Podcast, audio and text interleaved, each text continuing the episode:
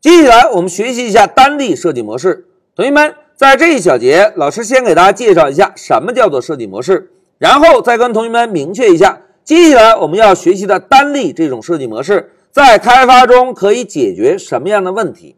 哎，同学们，在我们开始学习软件开发之前，是不是已经有无数的前辈们投入到这项伟大的事业，对吧？我们的前辈啊，在工作中就是来编写代码。解决一个又一个问题，然后呢，我们的前辈啊，在针对自己曾经解决过的问题进行不断的归纳和总结。先是对问题进行分类，然后再来确定一个成熟的解决方案。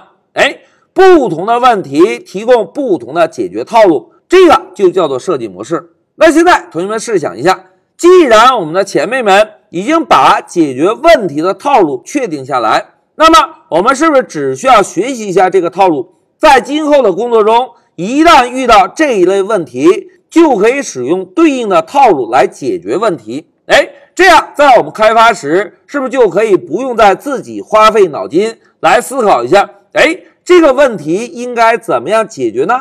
哎，这个就是学习设计模式的好处。那接下来老师啊，就给大家介绍一个单例设计模式。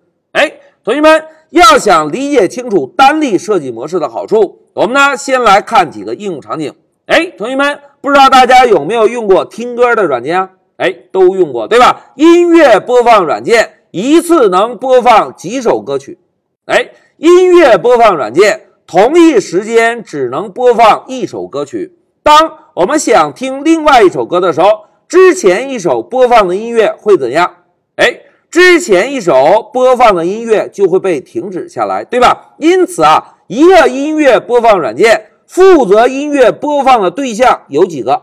哎，只有一个，对吧？那现在同学们再看一下回收站这个对象，在不同的操作系统中，是不是都有一个回收站的对象，对吧？我们在资源管理器中，无论在任何位置删除的文件，是不是通通都会被丢到回收站中？哎，因此。在一个操作系统中，回收站这个对象有几个？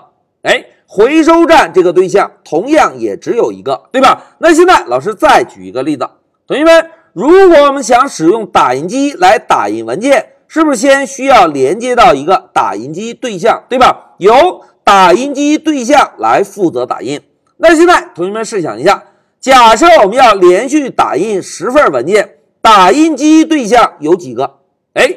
打印机对象也只有一个，虽然我们要打印十份文件，但是这一个打印机是不是得一份一份的来工作，并不能同时把十份文件一下子打印出来，对吧？那现在大家看，老师举了一个音乐播放的例子，举了一个回收站的例子，举了一个打印机的例子。哎，同学们，这三个例子有一个什么样的共同特点？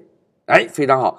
这三个对象都只有唯一的一个存在。注意，这三个对象都只有唯一的一个存在，对吧？那现在我们再看一下单例设计模式。同学们，所谓单例啊，就是单个实例。哎，当我们定义完成一个类之后，是不是使用类名加括号的方式可以创建一个对象，对吧？而单例设计模式解决的问题呢，就是无论我们执行多少遍类名加括号。返回的对象内存地址永远都是相同的。